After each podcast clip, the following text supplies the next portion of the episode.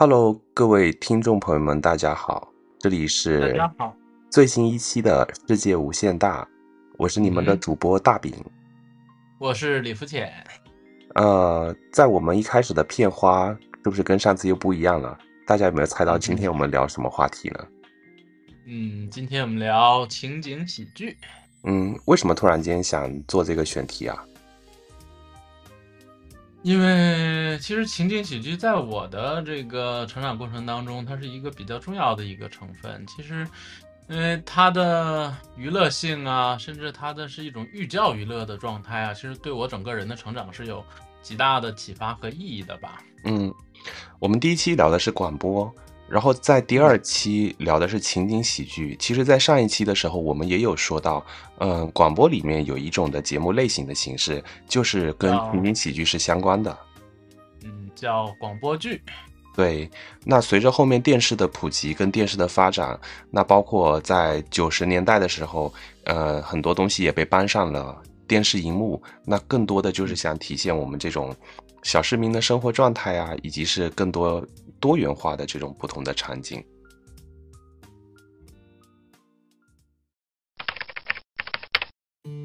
情景喜剧是喜剧的一种演出形式，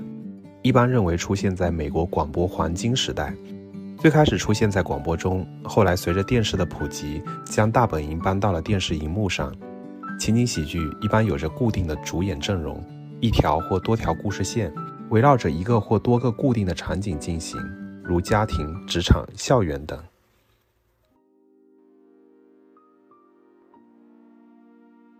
好了，呃，在我们听完一段片花之后，我们再进入今天的正题。嗯，其实我们这一代人的话，很多人对于情景喜剧的印象，围绕不就是围绕不过去的，肯定就是像《我爱我家》《闲人马大姐》《六三零剧场》等等这种不同的、不同的这种情景喜剧。的形式跟跟电视节目吧。大饼老师，你给我们讲一下什么叫六三零剧场？六三零剧场，我我真不记得了。情景喜剧在我们做这期选题的时候，嗯，很多死去的记忆我都回忆不起来了，我只能大致记得以前的一个一个氛围。然后六三零剧场，在我看来好像就是晚上六点半的时候开始播的吧？是不是？是的。所以所以叫六三零。对它之所以叫六三零剧场，就是因为它是在晚上的六点半这个时间，在这个基本上它应该，我记得它当时是一个全国的全国有线电视的这样一个联网的一个状态，所以就是相当于是在六点半，全国很多地级频道的有线电视都会在同一时刻播出这么一个剧场，然后播的节目呢也是一样的，对，就是以情景剧为主。那刚好就是。这个节目时长基本上是半个小时左右的时间，播完之后就可以无缝衔接到了新闻联播的节目，是吧？但是不会有的会放很多集的，我记得有的时候会放三集呢。也就是说，整个的时长有一个半小时大概的这样的一个时间呢，可能都会具体记得不是很清晰了这个记忆。嗯，然后也没有一个官方的对六三零剧场的这样的一个定义。我觉得看这个这些情景喜剧，就是跟现在的这些下饭的，像我们打开某某站之类的，在吃饭的过程当中看，就特别的下饭。我印象中，嗯，看情景喜剧比较多的时候，一般是周末的时间，因为以前的时候周末的电视它可能有一些电视台的人要休息，所以电视的节目不像现在这种周末有很多的娱乐综艺全部集中在周末的时段。它有一些像电视剧频道，集中在一天的时间里面，它会播很多的剧集。除了情景喜剧以外，比方说像播什么动画片《灌篮高手》，它可能一天能播八集，我就一天全坐在电视前面看。接着到情景喜剧的话，可能半天的时间在播。但它每一个每一集的剧情会相对独立的，所以有的时候看半天，下午半天要被逼的去写作业，所以也不会觉得再从从哪一集里面看会变得很突兀，或者有一些剧情就是脱离了，就是不知道从哪里接入进去。这个我觉得也是它一个比较有优点的地方。OK，就不需要一个连贯性的、连贯性的这样的一个特性，然后使得这个情景喜剧。哪里切进去，你都可以很好的观赏一下这个你正在看的这个作品。然后刚刚我就突然想到一点，就是说，你看那个丙老师刚才说的呀，这个从小看这些东西，其实就相当于我们上一期节目讲的是一个广播的主题，但其实说实话，广播的主题是不是我们说白了就是我们不是在一个。广播时代下，这个成长起来的，但是其实可能电视电视是陪伴我们这一代人成长起来的这么样一个娱乐工具也好啊，或者说是传媒手段也好啊。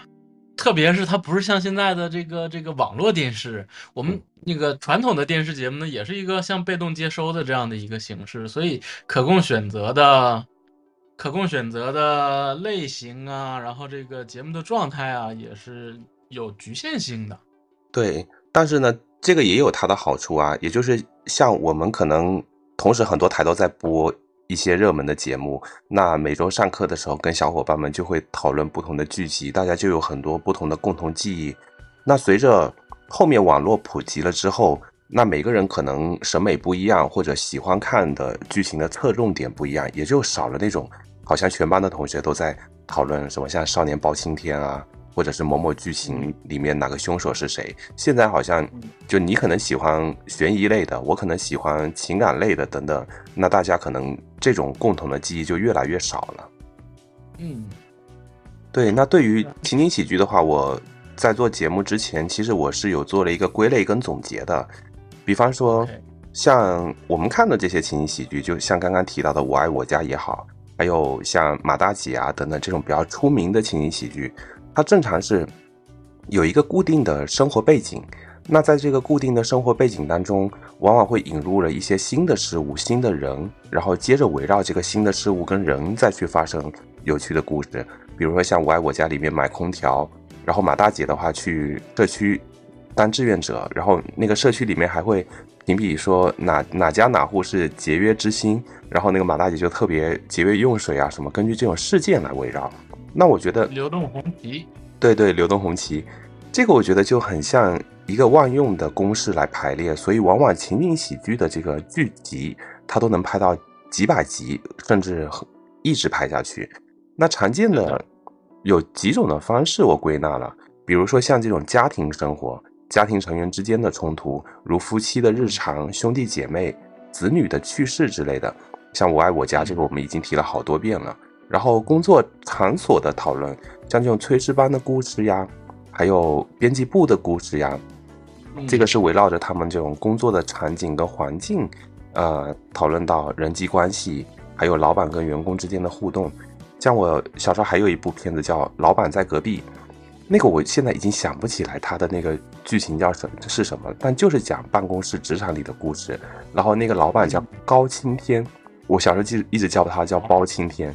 然后那个那个女主叫窈窕，就窈窕淑女，君子好逑的窈窕。然后哪一期突然间来了她的妹妹，真的叫淑女，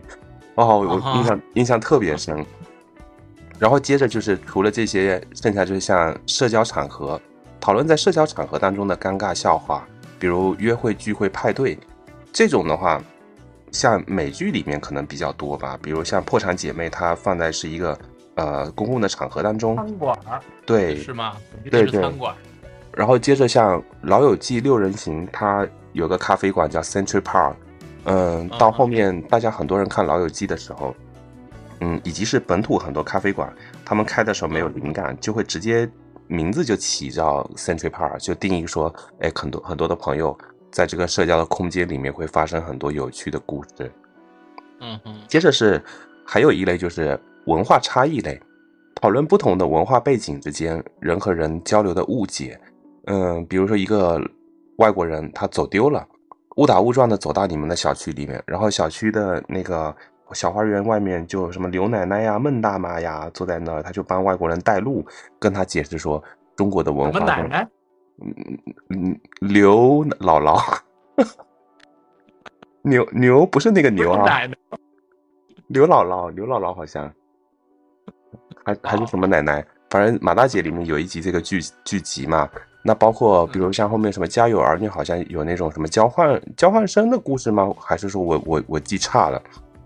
反正有有这种类型的。接着是那个时事热点类的，时事热点类的话，就是讨论当下比较热门的话题。比如说像这种环保的话题、科技的话题，某个火箭要飞上天了，然后奥运会在要准备申办奥运会了，每个居民都要参与进来，然后以一种比较幽默化的这种方式来处理。这里面就探讨到很多这种学校生活、邻里关系、爱情、婚姻，包括像后后续的互联网的出现，还有外出旅行等等。那每一个固定的空间里加入一个新的人物，以及是。那个一个新的东西进来，它就有一个非常丰富的剧情嘛。OK，你就比如说，还有一点情景喜剧让我觉得特别喜欢的是什么？你正常传统的电视剧，它可能很多的里面的演员，他都是固定的阵容，已经定好，比如二十个或者三十个。但是情景喜剧的话，随着它拍摄的周期变长，场景的变化。以及是不同的道具的植入之后，它能拍几百集，那里面每一个人物的出场就会带入一个新的明星。那我们现在回去看，就觉得很像是中国演绎的这种群像戏一样的，比如谢元、濮存昕、梁天，然后还能看到很青涩的，像那种蔡明啊，什么早期比较刚刚出道的一些一些人。沈腾。对对对。就在这就有点像，就有过这个客串。对，这就有点像，比如说你去看呃八三版的《射雕英雄传》是吧？然后某个什么小小兵啊或者是什么的，他是现在就对周星驰、吴镇宇，就这个就好像是在他的这个时间播的过程当中，就像变成了一个彩蛋一样的，你就能发现某个明星他很青涩的年代，或者是客串某一个小小的人物出来。嗯。不管是他放在社交的场合里面也好，或者是放在家庭的场合里面也好，他每一次都会有有一集，比方说一个新的人物进来，那这一期又有一个新的道具进来，像夏东海家买了一辆车，然后很多亲戚就会让他们帮忙载啊，送去什么地方，就是把这个平衡给他打破了。那这种就如同一个万用的公式一样的，那。在你的专业角度上，他有没有什么说辞，或者是有没有什么技巧呢？在写剧本啊什么之类的。这个人物的加入，其实最开始的状态，情景喜剧它，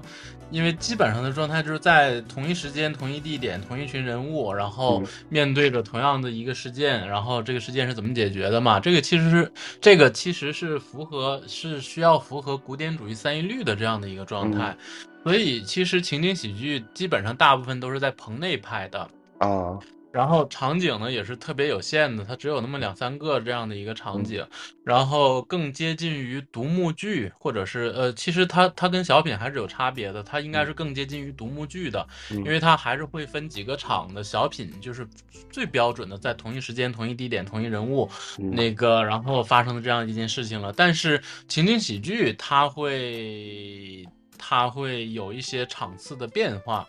然后再加进新的人物呢，也会使整个的这个故事的更为生活化呀，或者说是更能贴近现实的生活的状态啊，然后才会使得情景喜剧更为被大家所欢迎，或者说是被大家所喜爱吧。嗯，然后这个刚刚阿炳老师提到那么一个一个一个一个事情，就是这个常规的生活模式被打破，这个其实就更符合这个亚里士多德在戏剧高潮概念里面提到的这样的一个状况，就是戏剧高潮是怎么样实现呢？就是发现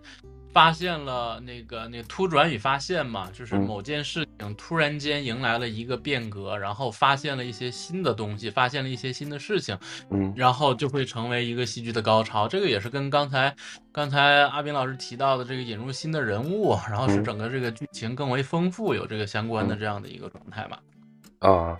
对啊，到后面越看越多，然后人物就越来越丰富。其实你把他的这种颜值表给他打开，就会觉得很有意思，因为嗯，从其实他每一期都会放一个相当于本集客串明星这样的一个单独的这么一个一个这个这个这个呃姓名牌之类的东西吧，在结束的时候，在片尾的时候，对你就像国内我们前面一直提的，呃，《我爱我家》这这部片子，随着它嗯越拍越多，到后面就有很多的明星客串。那这些明星在未来日后，在自己的不同的角色当中又发光发热，间接好像又反哺了那个《我爱我家》的这个 IP 的嗯形象，让它变得更丰满了。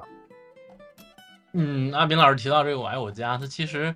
其实，嗯、再往前回归一下，说我们其实我们这一代人最开始能看到这个情景喜剧，就是从《我爱我家》开始的，因为是英达导演从美国九九二年，然后从从美国回来之后，九二年开始拍摄的这个这个《我爱我家》的前四十集嘛，然后这个把情景喜剧这个模式这个状态，然后给它这个引入到。引入到这个我们现实的这个这个电视电视荧幕当中来这样的一个情况，嗯，然后嗯，这其实就可以提到了一个什么样的新的一个话题呢？就是说现在呃比较知名的或者说是这个一说情景喜剧，嗯阿炳老师能想到什么？啊，我能想到闲人马大姐，然后嗯，还有东东北一家人啊，嗯，像像那都个是对英达导演的，对，包括还有像后续的那个《家有儿女》啊，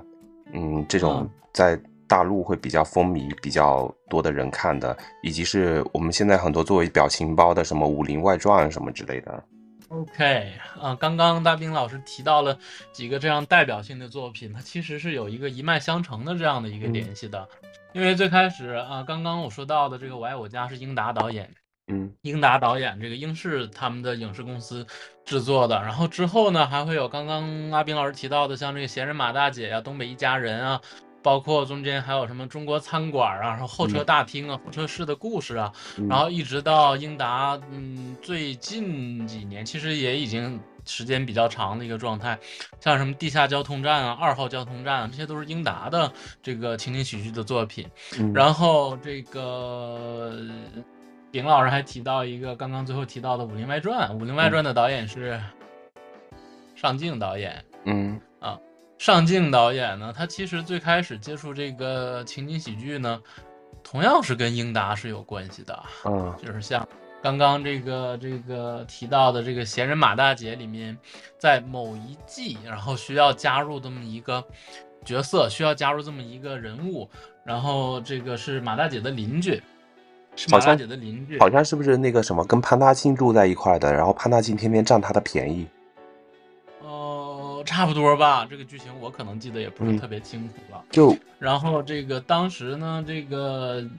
演需要扮演这个角色的演员呢，可能是出了一点问题啊，还是怎么样情况，然后就需要换一个换一个演员。嗯然后这个在那个《闲人马大姐》里面演那个那个刘勇的那个演员，嗯也是一个导演，是吕小品，然后同时他也是那个《家有儿女》呃那《东北一家人》里面的那个那个那个牛小伟啊，然后嗯。和、和和上镜的关系比较好，然后就把上镜推荐给了英达啊，然后就把这个这个让上镜演的这个角色，然后并且是还为了这个角色好像稍稍做了修改，然后相当于嗯。就把这个。上镜加了进来，作为这个《闲人马大姐》其中某一季里面的一个演员，嗯然后之后相当于是这个状态下，然后这个上镜接触到了情景喜剧，嗯。之后才开始自己去拍摄了一系列的情景喜剧，就像非常著名的《炊事班的故事》系列一二三嗯，然后还有一些衍生的是军旅题材的，因为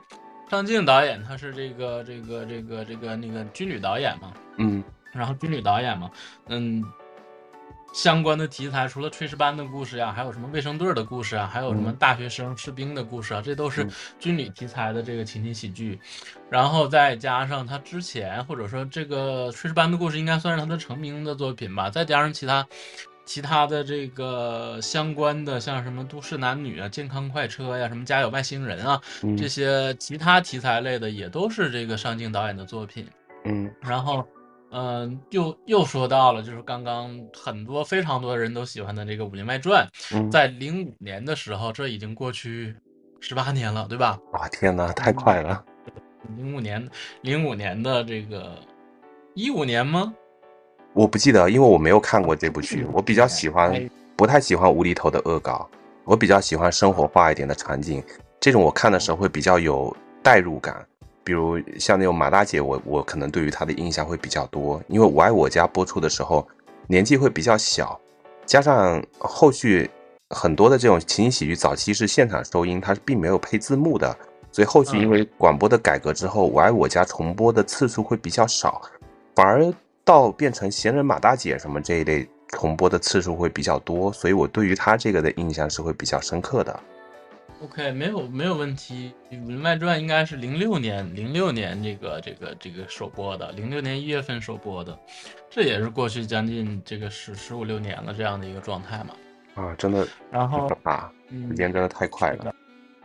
是的，然后这个上镜导演的这个《武林外传》，就使得他在这个 情景喜剧界的地位啊，或者说他在这个喜剧界的地位啊，什么奠定了这样的一定的基础。然后这个是上镜和这个这个这个这个英达的这样的一个相当于这样的一个关系这样的一个问题。然后在之后，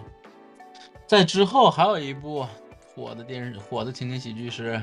嗯《家有儿女》，这刚才冰老师也提到了。然后《家有儿女》的总导演呢，是一位叫林从的女导演。然后这个，嗯，之前做了非常多的这个执行导演或者副导演的工作，其实都是给英达导演做的。嗯呃，像《我爱我家》呀、《闲人马大姐》呀、《候车室的故事》呀，这些英达的、英达的这些这些作品的执行导演、副导演都是林从做的。所以其实你可能看到或者能感受到的是，我们国内的情景喜剧呢，在这一脉上，其实说说白了，或多或少都会有英达的这个影子，然后再嗯。把它这个、这个呈现出来的，然后直到这个《家有儿女》，然后林从做的是一个总导演，然后才奠定了一个林从在这个情景喜剧界的这样的一个地位吧，或者嗯。说是一个能能那个独立留名的这样的一个作品吧。嗯，其实我我印象当中，当时情景喜剧比较火的那几年的时间，其实很多地面的频道，他们的拍摄手法以及是一些这种栏目的拍摄手法，它很多都是借鉴情景喜剧的这种形式。比如说我们本土的电台，你就比如说很多那种类类似于社区纠纷，然后它不是有那种会出去调解的新闻类型的栏目吗？那我们要对于一些事件进行还原的话，它就会以一个情景喜剧的形式来做，然后请的都是一些本土的演员，就类似像当时比较火爆的时候，情景喜剧是作为金字塔尖的，然后你到底下就可以分散出很多不同的，在模仿它也好，或者在借鉴它这种手法也好，就成一很像那种百花齐放的那种状态。他是要做一个那种情景剧或者是小品剧，然后演完了之后再接新闻的那种是。阿呃斌老师说的这样的、呃是是这样不是不是这样，不是这样的。就打个比方说，我们本土我印象很深是那种三百六十五页，然后里面可能会穿插一些小故事进去。那这个故事不一定是喜剧，它可能是带有某些剧情的，然后后面会有一些普法的成分在，比如某某谁谁谁被被诈骗了，然后他就有一个案件还原的过程，就是以这种情景喜剧来。那另外那会儿对，家里通了闭路电视之后，我其实印象很深的还有看那个重庆卫视，重庆卫视有一个栏目叫做《雾都夜话》，哇，那个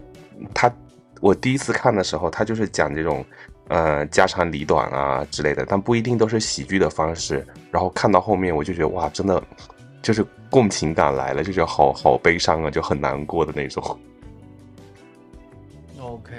我为啥刚刚会提那种是做一段情景演出，然后再接新闻的这样的一个嗯一个模式？因为我突然想起来我，我做过，我我我我我做电视台编导的时候，我就做过这种节目。啊，其实这种 在这种棚里面搭一个情景，然后有这个固定的人物设置，然后这个有演员，相当于是一个拉家常的模式，用这个生活化的语言或者说是这个情景，然后带入一条我们要播的新闻这样的一个。我小时候在看这些片子的时候，我其实就已经注意到了。你比如说，我们看别的那个场景，它里面是很丰富、很多元的。比方说你，你看那个马大姐的时候，会注意到，哎，为什么马大姐每次拍摄的时候都是在她家的这一面在取景呢？为什么没有把摄像机架到里里面去取景呢？就就有的时候以前会带有这种疑问，但是随着后续慢慢的很多东西，呃，了解到了之后，我才知道情景喜剧它跟我们一般的电视剧的拍摄手法也是有区别，也有不一样的地方。但是我觉得现在就出现了一个问题，就是，呃，你看很多时候其实我们都不需要像传统的像横店的这样的一个影城啊这样的一个状嗯状态来呃了，因为现在很多技术的发达之后，用电脑的抠图、抠绿、抠蓝的能嗯完成很多事情了，对这会相当于又不需要一个实景拍摄的一个情况了。对可，能就是一个是科技的进步也好啊，说或者说是一个轮回也好啊，这个东西还是比较奇妙的。在我看来，我觉得，嗯、这个还是要看布景了。因为如果是实拍的话，它会有很多很生活化的场景，里面是有很多细节的。现在很多的这种都市剧也好，它如果制作经费有限，可能就借的一些样板房来拍，整个看过去就很不符合我们的生活逻辑，然后以及是这种生活环境的背景嘛。那情景喜剧，我们刚刚谈了国内的情景喜剧，嗯，除了这些以外，还有没有其他的，就是对于你来说印象比较深刻，或者是向我们观众介绍的呢？嗯、之前因为其实呃，应该是相当于跟我爱我家同一时期的，或者是我们先那个同一时期引进来的，有一个美国的情景喜剧叫《成长的烦恼》烦恼这个过程的话，其实也伴随着一些介质的变化。你就像互联网慢慢的开始普及，早期我们在电视的频道上面看的比较多当地的情景喜剧，那从电视频道完了之后，后续互联网普及，字幕组渐渐的出现，出现了之后就引入了比较多这种美剧或者是日剧的形式，所以那会儿呃，一般像这种美剧的情景喜剧也好，或者是呃一些快节奏的或者其他各种比较多元丰富化的这种呃剧情，就慢慢的在我们学生群体当中铺开来了。嗯，对，那接着这个，我其实还有一部印象很深刻的是，嗯，韩国的就《顺丰妇产科》。嗯，对你也不情景了。对，它里面就像你前面说的，它有很多的这种大咖的出现。你就比如说像现在他们家是，他嗯，们家是开医院的，对他里面的父亲是妇那个妇产医院顺丰妇产科这个医院的院长，对，然后在后续去看，你看像在这个，他们家就住在这个这个这个这个这个医院的楼上，对，对，到后续，后续里面的话，嗯，像宋慧乔、金素妍等等，也都慢慢变成韩国影坛的一些中坚力量跟主流的力量。那还有其他国家的扁老师比较感兴趣，或者说是比较比较经典的剧目吗？憨豆啊，嗯哼啊，英国的憨豆，对啊憨豆先我我我不知道在你的专业层面上，它能不能定义为情景喜剧？就从我它它是一个很标准的情景喜剧，啊因为憨豆先生在录的时候，他也是一个那个有现场观众在的一个状态，很多季都是有现场观众在的状态。嗯，可能很多人对于这种现场观众录制的形式不太了解，你能不能介绍一下呢？嗯，就其实情景喜剧的拍摄模式其实是有三种的，或或者说它的拍摄模式有三个不同的状态。然后首先呢，就是有现场观众，然后这个现场拍摄的，相当于直接是在棚里面，然后是一个话剧观演或者是舞台剧观演的这样的一个状态。嗯然后之后也会同时同期声就会把观众的一些笑声啊、观众的反应直直接全都收录到进去之后。嗯然后第二种呢是现场没有观众的，但是但是也是现场拍摄的这样的一个状态，在棚内拍摄的，就像这个这个《炊事班的故事》呀，《武林外传》啊，这些都是无现场观众现场拍摄的。然后我们在电视当中看到的很多那些笑声啊，它其实都是用的一种东西叫罐头声啊、罐头音这样的状态，就是把收集好的笑声在合理的、适当的位置插进去，然后这个相当于一种引燃的作用，引燃观众感受到他这个笑点的这样的一个情况。然后也是刚刚提到的，就是非常巧，或者说是这个这个有意思的一件事情，就像是。无论是上镜导演还是林从导演，他其实嗯都当时在做情景喜剧的时候，都去找了，都去找了英达，去要了英达在录《我爱我家》时候收音收的罐头音在这里。这是第二种模式，就是无现场观众现场拍摄。嗯然后呢，就会第三种呢，就会出现一些像外景拍摄或者是部分外景拍摄的这样的一个状态。基本上情景喜剧它的拍摄方式或者拍拍摄模式，它就是这个样子了。嗯然后这个刚刚饼老师提到这个憨豆，它其实就是因为憨豆它它更新了很多年嘛，持续更新了非常多年。虽然现在好像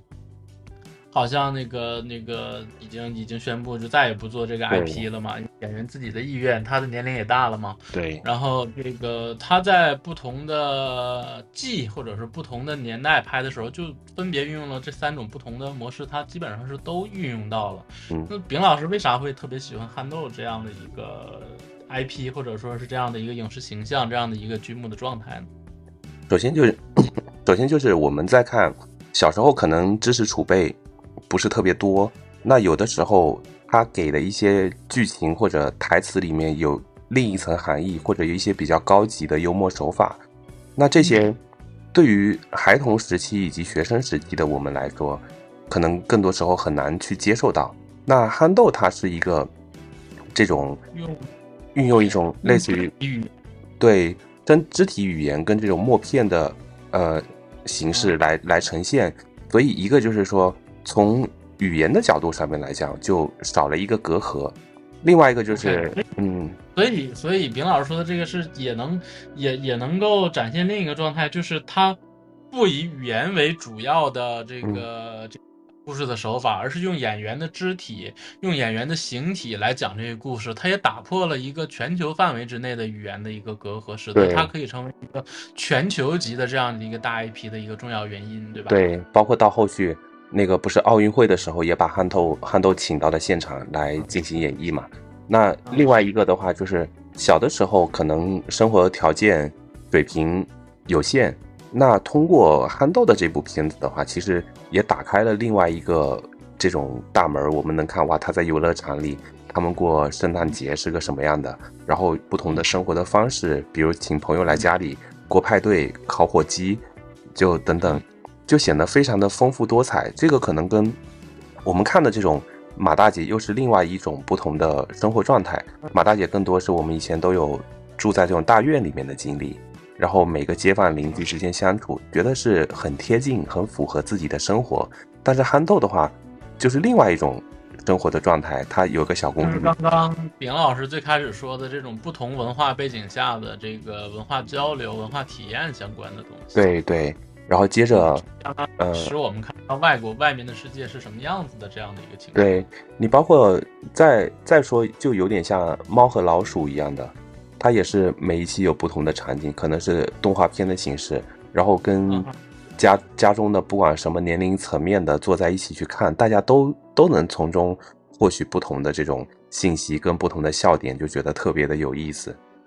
嗯哼，那这个是这个猫和老鼠的它这样的一个情况。但是刚刚明老师明老师提这个这个这个这个猫和老鼠，突然突然想到一个事情，就是说，嗯，好像有一些说法，叫有人把辛普森一家人也划到情景喜剧的这个范畴里面，这点我好像不是很认同。就是如果是我觉得超越情景喜剧这个概念了，辛普森一家人已经。如果是按照我前面说的这种万能的公式放进来，其实很多东西从广义的角度上面来讲，都可以划入到情景喜剧的范畴里。是的，你包括像现在的很多动画片也好，或者是其他一些什么东西，里面都可以加入某个道具、某某个人物，然后就去推动它的剧情的发展，就可以拍非常多。那基本上其实每什么样的作品，它都会涉及到一个规定情境的东西啊。我觉得嗯还是要以一个比较狭义的这样的一个概念来定义的。嗯嗯嗯，对。那除了憨豆以外的话，你有没有比较印象深刻的一些情景喜剧呢？嗯，其实就提到演员了。如果就提到演员的话呢，呃，比较知名或者说是演过两部都是一个爆款的情景喜剧的呢，就是宋丹丹在这个《我爱我家》里面演的和平和平女侠，然后还演了这个这个这个这个《家有儿女》里面的刘梅。啊，对，然后这是宋丹丹，然后其实超越宋丹丹这个概念，因为宋丹丹是一个非常大的一个概念，它会它的能量或者说他的这个艺术之光不局限于小品舞台上或者是影视影影视上面，他在这个话剧舞台上的光和热是也是非常非常耀眼的这样的一个情况。如果超越宋丹丹这样的一个概呃那那个不提宋丹丹这个概念呢，其实还有一个还有一个演员叫杨青儿。嗯，丁老师能知道是谁吗？我不认识啊。啊，是杨青儿。然后他演过什么呢？他在《我爱我家》里面，他演过一个邻居家的小保姆，但是是一个，但是是一个这个有争议的这样的一个人物。他会拐的着，他会勾搭着《我爱我家》里面老傅他们家的小保姆小张儿啊，相当于给人家勾搭跑了这样的一个情况。嗯嗯然后这个这个这个这个，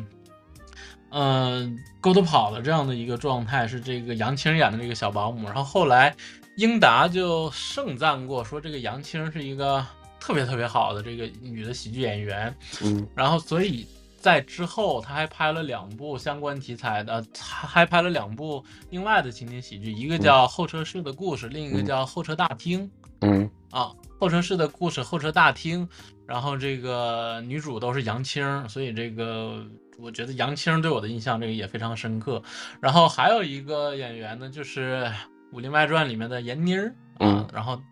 嗯，因为从各种角度，或者说是从这个这个采访啊，或者是新闻啊来看，杨那个闫妮儿好像并不是一个生活当中充满幽默感的人，但是她能非常好的驾驭这样的一个角色，或者是驾驭这样的人物，这是一个好演员的这样的一个要求或者是标配了。然后以至于相当于在纪念。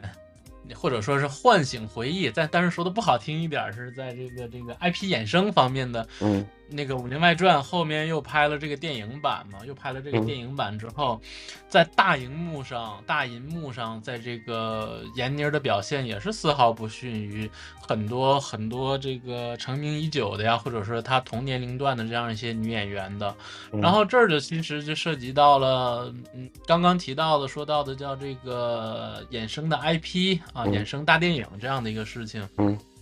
所以其实这个《武林外传》《武林外传》的这个这个 IP 的衍生呢，它它已经不是一个个例的一个状态了。然后，呃，像刚刚提过的这个憨豆先生，他做的很多这个衍生的大电影，这个丙老师应该比较熟悉吧？嗯，对，什么憨豆特工啊，憨豆先生的嗯假期等等，因为啊，并你都拍了不止一部，对吧？这个这个你站在一个商品的角度跟商业化的角度上来说，我们很多的产品，它对于你的受众点，它其实早期是有一个科普的过程，也就是一个认知的过程。你在憨豆他在播的过程当中，那很多人本身就已经认识这个人的形象了，所以在后续围绕着这个人物的形象再去延伸出很多不同的新的产品也好，或者新的剧情也好，那大家的接受程度会更高，所以会影响间接的就会影响到它的这种商业程度。但是嗯到后续，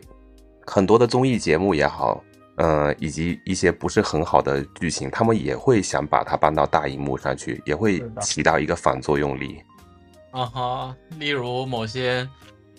前些年爆火过的一些综艺，啊，对，那个你就买个票，你你你在电影院里看综艺节目嘛，然后啊，看综艺节目还好，关键是有的这个这个状态用三天或者是一周时间，嗯用这个综艺节目的 IP 拍了一部所谓的电影这样的一个情况，然后基本上是这个这个这个也是受到了很多观众的抵制这样的一个嗯。状态吧，因为其实你还是要生产内容的，而不是只生产形式的这样的一个概念对。就是类类似于更加快餐式的，那你可能嗯。吃完了之后，你其实没有任何回味的地方。你像一些好的剧情的话，嗯，或者是一些好的歌曲的话，现在如今再翻出来看，可能跟随着我们的成长的经历也好，知识储备跟阅历不同，你可能看完之后又有不一样的感受。你就像之前说的憨豆也好，或者是其他的，嗯，宋丹丹女士演的一些剧情也好，以前可能觉得特别的好笑，但是现在回过头去看的话，我会觉得有的时候会有一股伤感在。你就像憨豆，他的朋友来跟他一起玩之后，就故意改了时间，然后就直接早退了。到后面他自己睡着了之后，发现，嗯，别人都在庆祝跨年，但是他为什么提早睡觉了？我会觉得他很孤独，以及像他碰到一些小朋友，会冒出他自己很孩童的一面。看完之后，我会觉得很很伤感，就不知道从哪里带来的伤感。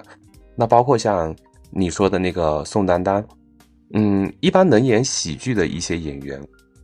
他都能演，能够驾驭得了很多不同的角色。呃，我们不是常说喜剧的底色是悲剧嘛？以及像之前，嗯，我们自己有聊天聊到的，像《落叶归根》还是《叶落归根》的那个剧情，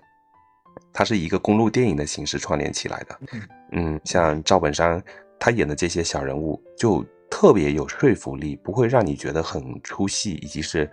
嗯很容易共情的。嗯哼，所以其实赋予这些剧情啊，或者是赋予这些角色的最重要的一个身份、一个人物是剧作家，是编剧，嗯，对吧？对，然后无论是这些喜剧当中的各种人物啊和状态啊，它都是由一个编剧来赋予它的这样的一个呃角色的生命力。嗯然后这其实就是嗯非常。那也不能说是非常可悲了，因为现在是有所这个转变的这样的一个情况了。嗯就说白了，就是一个叫“好钢花在刀刃上”这样的一个阶段。然后今天反复提到的《我爱我家》的这个状态，就是嗯你看《我爱我家》在这个筹备阶段或者在拍摄阶段，编剧拿的是拿的是比较高的酬劳这样的一个情况。嗯而不是像现在的这个这个这个这个这个在台面上在面前的这些人会可能会拿到一个更高的这样的一个酬或者是说某个某个剧本是从哪个网络小说里面然后改编的啊，或者是怎么样，就整整体我觉得是比较比较退步的。嗯哼，所以剧作家在这个情景喜剧当中，他的剧作家的能力、剧作家的功底是的重要性是不可不可忽视的这样的一个嗯。情况。因为你看，最开始我们提到的是那个我那个那个那个那个情景喜剧，它是从这个广播剧，嗯。它是从广播剧这样的一个演变的这样的一个过程由来的，所以台词写成什么样子，用靠语言、靠台词来推动这个剧情的往前发展，这是一个必不可少的这样的一个情况。所以，一个编剧的能力在编写剧本的时候，对整个情景喜剧的脉络的发展是一个非常重要的，或者说是至关重要的这样一个情况。这也就是梁左能够达到那么高的一个艺术成就，就是《我爱我家》这一个剧本，使得他在业内啊，或者是他整个的这个写作生涯当中，达到一个非常高的这样的一个境界，这样的一个状态，然后以至于后面提到的很多我们的情景喜剧说到的是，无论是闲人马大姐还是东北一家人啊。我们去看，或多或少中间都会有部分的一两集，或者说是某一些的情节，是可以从《我爱我家》当中能看到这样的一个影子的。嗯然后，嗯，同样，他这个后面现在现在这个我们写情景喜剧的很多团队啊，或者是很多这个这个编剧啊，或多或少都是在之前是有过一些相关的从业经历的。因为一个人的他的这个整个这个状态啊，他的这个嗯来书写的这些东西啊。还是有限的，也就是为什么说这个《武林外传》当时能够出圈的一个原因，就是因为它完全换了一种思路，嗯。是以一种互联网的视角、互联网的思路来写的这个情景喜剧，然后放在了一个可能会更天马行空的这样的一个外壳之下，能够嗯。使得、使得这个《武林外传》能够这样的一个出圈的这样的一个状态。除了。编剧的角度，我觉得其实演员也很重要。就像前面提到，他们很多都是有话剧功底在身上的，嗯而不像嗯现在拍电视剧，更多是捕捉某一个瞬间的情绪，然后演好之后再拿去呃剪辑也好，或者拼接也好，它更多情景喜剧是放在一个空间里，类似于像现在一镜到底的形式来，所以有很多呃不会像现在拍摄的话，可以不断的试错，不断的去找其中一条会比较好的场景。但是它也会有 NG 呀，然后就会出现一个非常好玩的事儿，就是很多情景喜剧是带着花絮的呀。嗯，啊，甚至有的时候你看那个花絮，花絮要比正片儿还有意思呀。这个也是其他基本上没有任何这个这个艺术作品能代替的这样的一个情景，就是会把一些过程当中的 NG 的地方，然后直接展示给观众看。对对，一般到结束的时候会播出某个明星可能嘴瓢了，然后叫叫名字叫错了，或者是中间某某个场景，呃，拿个东西什么翻车啦之类的，就也觉得特别的有意思。对，这个也是成为这个情景喜剧具有这个独特魅力的这样的一个一个点吧，嗯是这样的一个情况。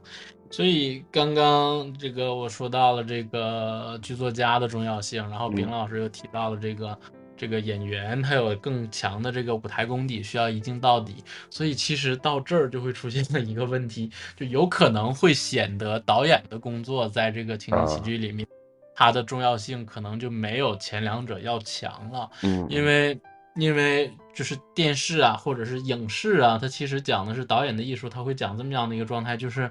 需要运用视听语言，无论是听觉是需要视觉和听觉来综合完成这个画面，然后来讲这样的一个故事。但是情景喜剧当中，基本上它的机位是固定的，嗯。一个全景的机位放在正中前方，然后一个侧机位，然后这个这个捕捕捉中景和特写，嗯。然后另外一侧再放一个捕捉特写的机位，就基本上能把这场戏全部拍完了。嗯，所以在这个画面的切换的这个阶段，这是导播的事情，而不是特意导演的事情。导演是不需要特意掌控画面的。嗯然后这就使得导演可能其实在这个这个拍摄的过程当中，他更多承担的是指导演员的这样的一个作用，然后在其余方面，他可能承担的工作没有那么多，或者说是没有那么重要。但是这嗯这绝对不是，这不是一个绝对的状况啊，这个仅仅就是个人的观点来表达一下就可以。嗯，明白。哇，不知不觉我们聊个情景喜剧，又聊了一期的节目的时间。嗯，其实每每一次在节目的过程当中，跟我们的李老师一起聊，都是一个非常愉快的过程。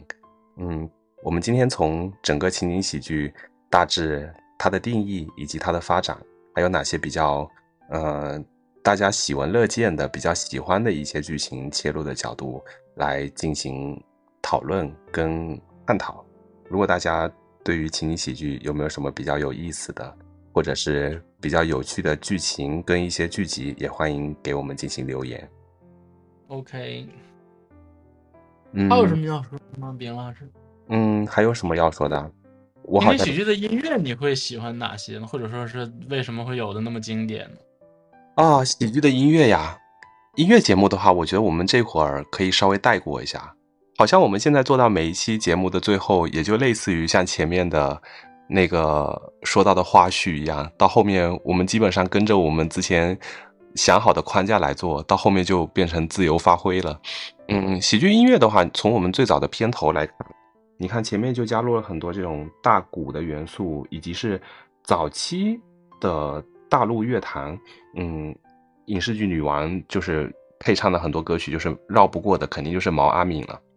毛阿敏、那英，对，那英，然后嗯，以及是中间还有像戴瑶，戴瑶戴瑶应该对后面唱了那个铁齿铜牙纪晓岚等等嗯，他他也唱了很多这种类型的这种剧剧作的这种配乐吧。然后从嗯国外的来说，国外的更多他拍这种，因为情景喜剧的话，国内跟国外不一样的地方，嗯，从东亚地区来讲，他更多请的是这种偶像团体，因为